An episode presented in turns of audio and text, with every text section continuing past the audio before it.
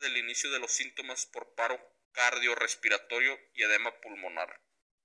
Esta es la información que tenemos. Es una lástima que estas muertes infantiles hayan llegado a pues a materializarse, ¿no? Porque realmente son niños de 6 años, de 13 años, débiles, que esta meba les come el cerebro e induce paros cardiorrespiratorios y los hace sufrir.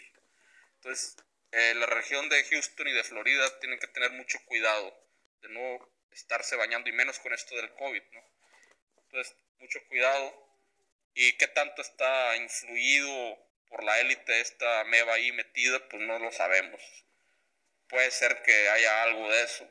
O sea, sabemos que estos psicópatas son capaces de echarle cualquier cosa al agua si ya le echan flúor. Eh, puede que en el suministro de agua también estén trabajando para pues, disminuir la población y contaminar a la gente. O sea, tenemos chemtrails, tenemos la 5G, tenemos todas las redes de... Ustedes pueden leer el libro que hice en Patreon de laboratorios oscuros MK Ultra, donde se habla de cómo mediante la televisión nos estaban infundiendo con radiación, incluso no radiación en el sentido de radioactividad, sino con ondas que iban directo al cerebro y que lo estropeaban.